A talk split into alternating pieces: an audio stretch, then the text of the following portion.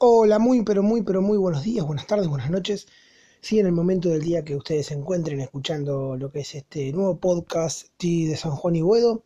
En esta semana no tuvimos programa, fin de semana largo, con todo lo que nos dejó la derrota versus Racing. Ya sin entrenador, porque Diego Monarri no es el entrenador ya de San Lorenzo, como bien ustedes saben. Por otra parte, sí, con toda la danza de entrenadores y mucho más. Sí, que tenemos para comentarles en el día de hoy. Va a ser corto, no va a ser muy extenso.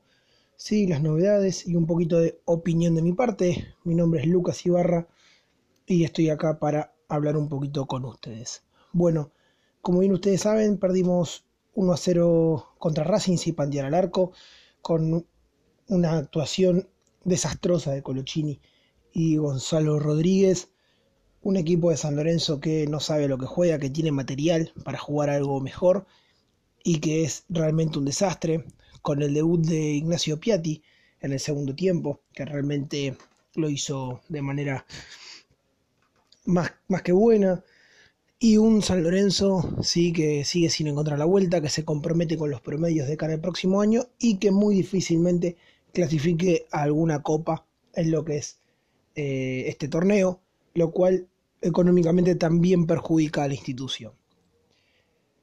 Tema entrenador.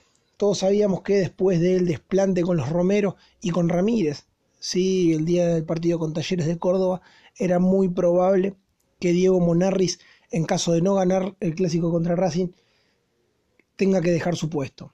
Bueno, Marcelo Tinelli le comunicó que no iba a continuar, seguramente continúe en lo que es la reserva, sí, formación de juveniles, donde Monarris estaba trabajando, pero ya no como entrenador del primer equipo de San Lorenzo. Algunas sensaciones que me deja esto, principalmente que San Lorenzo está en la improvisación total. Y cuando hablo de la improvisación total fue dejarle una Ferrari a un entrenador totalmente inexperto. Y después, para peor, ¿sí? Ahora en esta danza de entrenadores no hay una coherencia a la hora de elegir. Porque si bien nos fijamos, pasan de Pablo Guede, que si bien se está muy complicada su llegada, sigue siendo el principal candidato. San Lorenzo tiene que poner un millón de dólares para em, pagarle al equipo mexicano, a Monarcas Morelia, así lo que es su salida. Eso por un lado, Pablo Guede. Después Pellegrino, en la misma bolsa encontramos a San Paoli, a Dabove, a Gorosito. Y, la y si no encuentran entrenador, si los dirigentes no encuentran entrenador, se quedará Romagnoli. Un desconcierto total, una falta de coherencia que es marcado por esta dirigencia, ¿sí? que no ha encontrado nunca un estilo futbolístico. Uno mira Racing, ¿no? que Racing ha encontrado en el lapso de tiempo lo que es una, una, forma de jugar. Más allá del entrenador, uno sabe a lo que juega Racing. En algún momento lo había encontrado Independiente, ahora perdió el camino. Boca, ahora lo está encontrando. River, bueno, qué decir de River. En fin, hoy San Lorenzo encuentra lo que es una falta de profesionalismo en el área tremenda. Como en los tiempos de la década del 80 va a dirigir una secretaría técnica con un entrenador que es el ídolo de muchos, pero que es un inexperto, como lo fue Viaggio, como lo era Monarris. Y esto no puede ser bueno, si Pipi gana los dos partidos se queda. San Lorenzo necesita un entrenador con espalda, un entrenador con experiencia, serio, ordenado, y que trace una línea de juego. San Lorenzo no puede vivir continuamente de inexpertos que no saben lo que es dirigir un equipo de primera división y menos un equipo grande. Cuando yo escucho o leo ¿sí? en otros programas, otros colegas que piden que Romagnoli se quede, ahí realmente me da vergüenza, porque uno vio a Guillermo Barros Esqueloto, que se tuvo que ir a la Lanús para después agarrar boca. Gallardo, que tuvo que hacer escuela en Uruguay y después agarró River. O mismo Pusineri, hoy por ahí sin tanto éxito en Independiente, pero que tuvo que ir a dirigir al fútbol colombiano, y tener una experiencia previa para poder agarrar el rojo. Entonces me parece que San Lorenzo no puede hacer las cosas de la manera de lo que como la está haciendo. Porque vamos camino al descenso. Y San Lorenzo está comprometido la próxima temporada y tiene que hacer una buena campaña en la Copa de la Superliga para poder levantar y engrosar lo que es el promedio.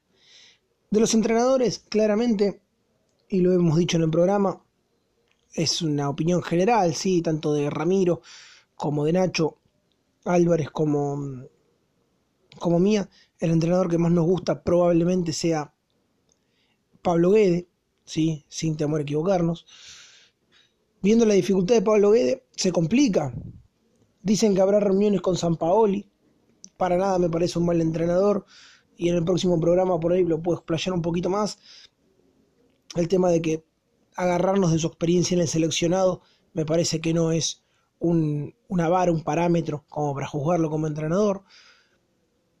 Mauricio Pellegrino, que tuvo experiencias en la Premier en España que no fueron positivas, con un gran promedio en lo que es estudiante de La Plata e Independiente, pero que se terminó yendo mal de ambos clubes, sobre todo de Independiente, que es su experiencia en un equipo grande. Entonces hoy San Lorenzo se encuentra en esta incertidumbre. Un Marcelo Tinelli que no lo vemos con una idea clara de a dónde quiere ir. Esta no es una situación fácil. San Lorenzo no puede seguir quemando entrenadores. Un vestuario comido, carcomido por, por referentes de cartón que no le aportan absolutamente nada a la institución, más que derrotas, ¿no? Obviamente jugadores que ya no están a la altura por edad, ¿sí? ni por actitud para jugar en San Lorenzo de Almagro. Entonces nos encontramos con esta actualidad triste, ¿sí? que esperemos que se resuelva. En los próximos días seguramente habrá novedades. Todo parece indicar, hoy martes 11 y 9 de la mañana, ¿sí? Ya este horario, mientras estamos acá hablando, ya pasaron siete, más de 7 minutos de lo que es este podcast. Eh, encontrar, sí, que seguramente el fin de semana contra el Dosivi, en un partido clave para lo que es el descenso y para lo que es lo que viene, San Lorenzo va a ser dirigido por Leandro Romagnoli, Hugo Tocali y el Beto Acosta. A mí me parece que es una situación grave y lamentable que San Lorenzo ya desde el día lunes tendría que haber tenido un nuevo entrenador directamente, o sea, no, no hay tiempo para esperar. Y después reflexiones, ¿no? A los que tanto quieran a Romagnoli, si tanto lo querés, aconsejale que se forme en otro lado, que haga experiencia y después venga. No esto, no agarrar esto, esto no es para cualquiera. Este momento no es para cualquier entrenador. Se necesita alguien con experiencia, alguien con orden, que lo dejen trabajar y que limpien el plantel porque no sirve de nada tener a tipos que cobran mucha plata entrenando con la cuarta. Eso genera descontento, hay que rescindir los contratos. Como se hizo allá por 2013 con Luis Aguiar, 2012-2013, al que se le rescindió el contrato inmediatamente. No, no se lo mandó a entrenar con la cuarta o ese tipo de cosas. Se lo echó del club. Entonces, acá seguimos estirando agonías de jugadores que no están para jugar en San Lorenzo, que cobran muchísimo dinero y después cuando queremos traer un entrenador o un jugador de jerarquía en algún puesto, se nos complica muchísimo porque estamos erogando ese dinero en ñoquis, en gente que no está haciendo absolutamente nada por el club, que encima son poco profesionales y que realmente le generan un prejuicio grande. La culpa de los dirigentes, sí. La culpa de los socios también. Que volvieron a darle a estos dirigentes que habían hecho las cosas mal en los últimos tres años de gestión un cheque en blanco. Hoy San Lorenzo vuelve a ser, ¿sí? Un polvorín en el vestuario, como tantas veces ha ocurrido. Desde el problema de Michelini y los referentes con Beira allá por principios del 2000, pasando por Orión, ¿sí? Y Adrián González contra Ramón Díaz.